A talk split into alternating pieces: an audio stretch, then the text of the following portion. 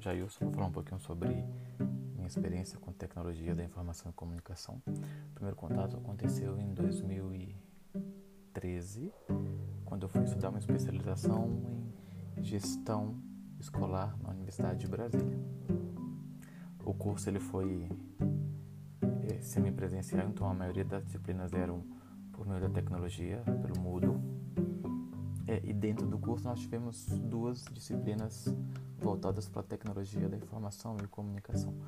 De 2013 até 2021 eu estudei sete especializações e na grande maioria assim nesse mesmo formato híbrido, então tinha disciplinas voltadas para a tecnologia da informação e comunicação.